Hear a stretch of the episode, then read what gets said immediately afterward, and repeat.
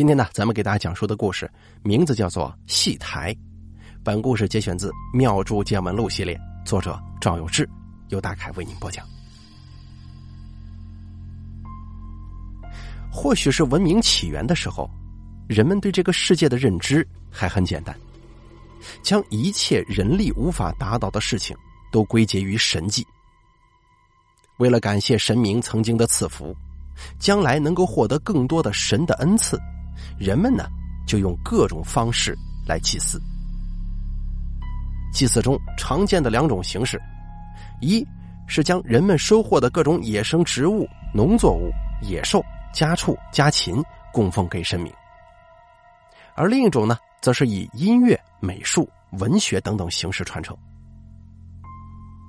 在生产力严重不足的年代，社会无力承担过多不从事社会生产的人。音乐、美术、文学在文明早期呢都是非常奢侈的。人们希望把最好的东西都供奉给神明，也由此，世界各地早期的文学艺术都是跟宗教和祭祀息息相关的。西方国家有耗费巨大人力财力组织的乐队、唱诗班，通过演奏合唱赞美诗来歌颂神明。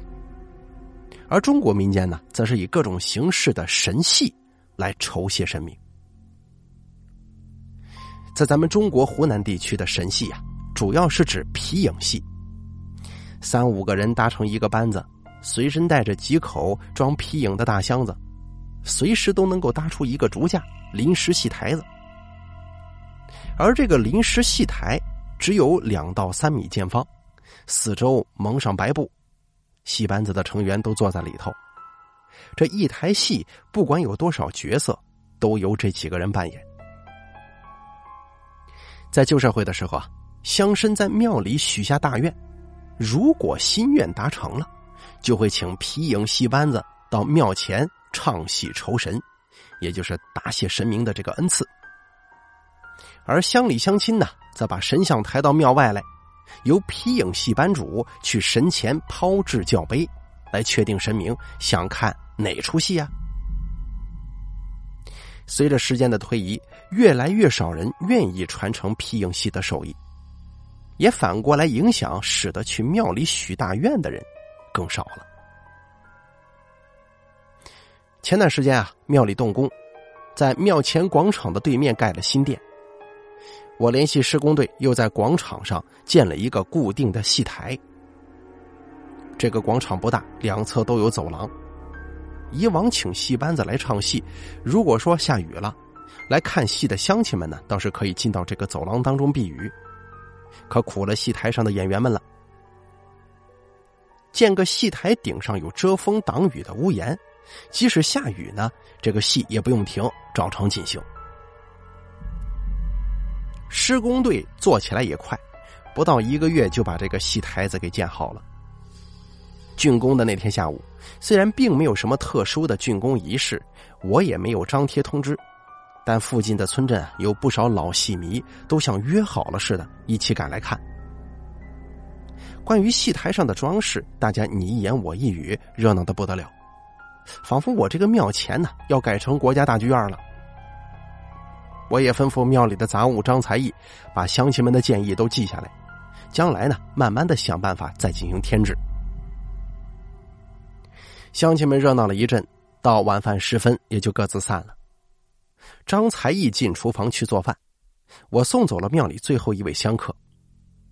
正准备回屋呢，突然看见一位老婆婆坐在庙外的长椅上，她脱了鞋，两只脚丫子也放在长椅上。双手环抱着膝盖，似乎充满了迷茫。这位老婆婆呀，我不陌生，村里都管她叫潘四哀姐。哀姐是什么意思啊？是湖南方言，那是对老妇人的称呼。这样的称呼呢，表明这位婆婆姓潘，家中排行老四，潘四哀姐。这位潘四哀姐住在村尾的大水库附近。潘四哀姐原不是本地人，年轻的时候嫁到这里的，说话口音除了附近村镇熟悉的人听不出来什么区别。他个子不高，身体瘦削，平时也不怎么说话。我当时一看他这个状态，就担心他，担心他可能跟家人闹了别扭，这是赌气跑出来了呀。没准儿这会儿家里人呢还在到处找人呢。我就走上前去，把声音放大了一些，问道：“潘四哀姐，呃，晚饭吃过了没有？”这潘四哀姐的耳朵倒还不怎么聋，扭过头来一看是我，说道：“啊，赵道长啊，我没吃，我不饿。”我心想，都到这个点了，还说不饿，一准是跟家里人闹别扭了。我说道：“家里是不是已经做好饭了？你不吃，也得给家里打个电话嘛，省得家里还在等着。你手机带了没有啊？”潘四哀姐点点头。把右腿伸直了，颇费了点力气，才从裤子口袋当中掏出一部呃那种大按键的老年手机来。他按了一个一，然后按绿色的通话按钮，估计是家里人呐已经给他设置好了快捷拨号。我听着潘四哀姐在电话里跟孩子说不太饿，正在庙前坐着，晚一点回去。通话过程当中。这位潘四哀姐语气很平稳，一点争执都没有。我这心里就犯嘀咕了：老人家，你是不是有什么心事啊？可以跟我聊聊吗？潘四哀姐笑了笑说：“我没啥子心事嘞，就是看到这个戏台子，想起我老家的戏台了。”哦，这个戏台子跟您在老家见过的很像吗？潘四哀姐点了点头，说道：“这人老了，总想着年轻时候的事儿。我们老家的戏台还有个故事嘞。”我一听，眼前一亮，赶紧一溜小跑进厨房，让才艺多做一点饭，等会儿啊端出来跟潘四哀姐一起吃。很快，张才艺搬来一张小桌子，把饭菜都端了出来。我还拿了一瓶供神的滋补药酒，拧开盖倒了一杯。哎，潘四哀姐一看有酒啊，这个眼神当中有了光彩。接过酒杯，细细喝了一口，就开始讲述他年轻时候的故事。那是大约有半个世纪前的事儿了。那个时候，许多人连饭都吃不饱。虽然新中国成立，废止了人口买卖。但偏僻地区，人们把家中的女儿嫁到远方，索要彩礼的事儿并不罕见。黄彩娣就是这样被家里人嫁出来的。她呢是个四肢健全、活生生的人，可是却像货物一样被卖给了这里一个姓刘的光棍娘家的弟弟拿到三百元的时候，仿佛屠户刚将整扇猪肉卖给一位大主顾，竟然满脸堆笑呢。把装着几件黄彩娣旧衣服的包袱扔在地上就走了。听大人说啊，这个村里的刘光棍出钱从外地买了个媳妇儿，哎呦，整个村子里的小孩都来这个刘光棍家看热闹。这个叫黄彩娣的姑娘没上过学，没啥文化，但她呢觉得自己像是个怪物一样啊，被人这么瞧，很不好。他发出了嫁来这里对夫家的第一个请求，就是把门外的那些孩子都赶走。没想到夫家早已经打算好了，新娘来家的第一天就要给她点颜色看看。当天晚上，刘光棍家门锁着，但是传来阵阵的叫骂声和黄彩娣的哀求哭嚎，而门前凑热闹的那些孩子们早就被各自的家长给领回去了。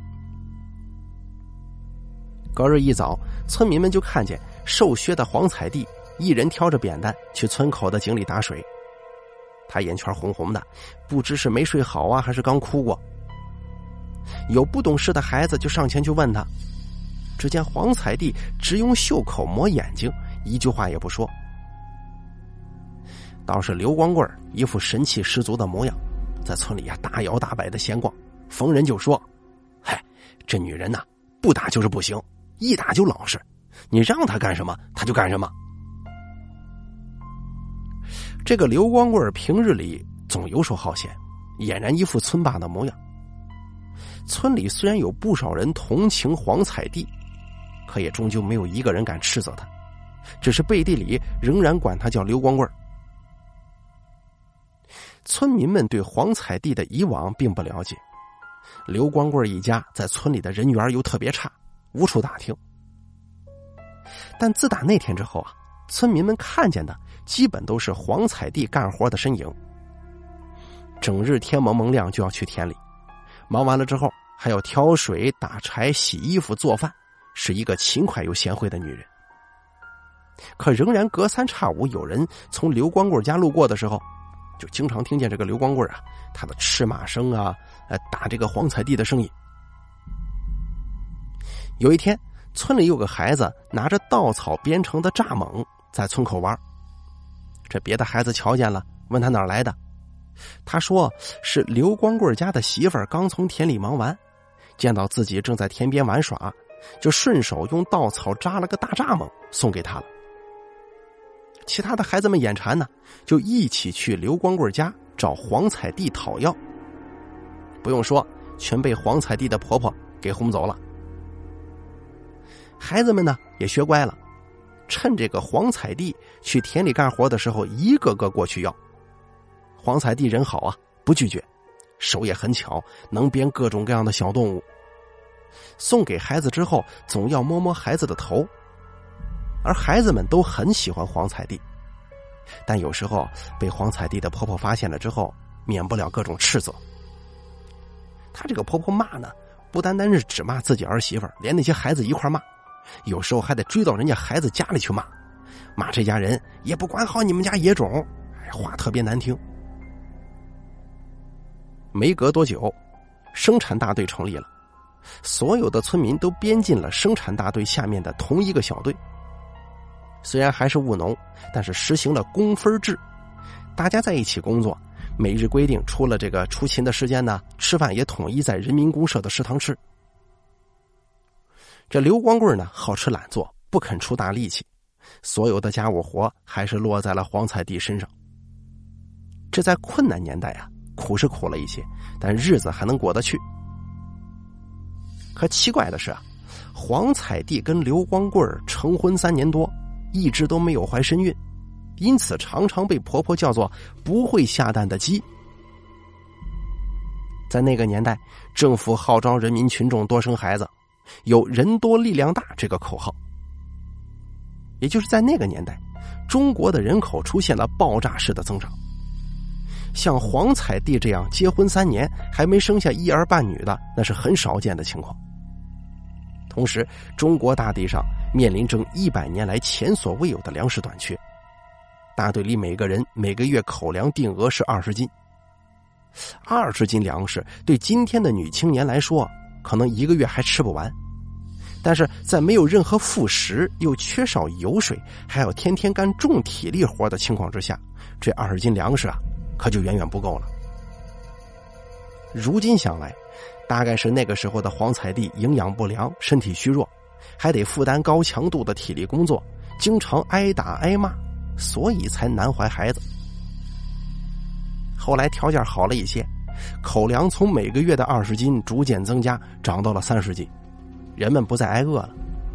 可黄彩娣还是一副弱不禁风的模样。很多人都担心他干农活的时候要晕过去，却不敢照顾他。为啥不敢呢？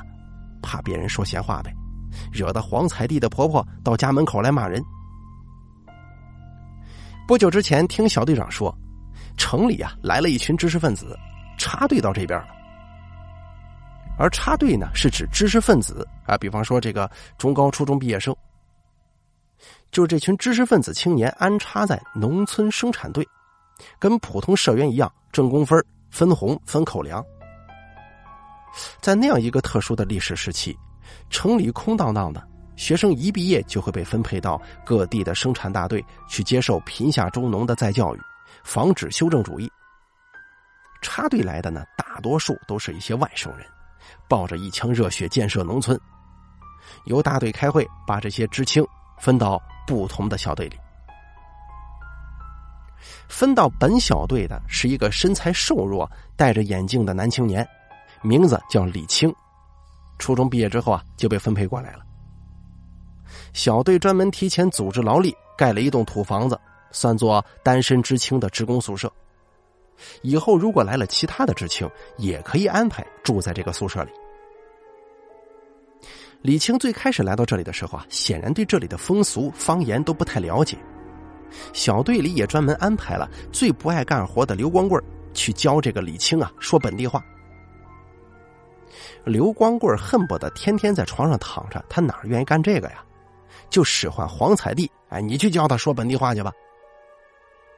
于是呢，每天白天小队一起干活，收工了，黄彩娣就得去职工宿舍教这个李青说本地话。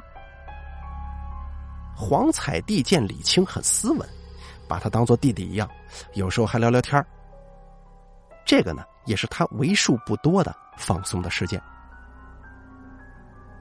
人家这个李青是知识分子啊，粮食定额比本地人高，可李青呢饭量不大。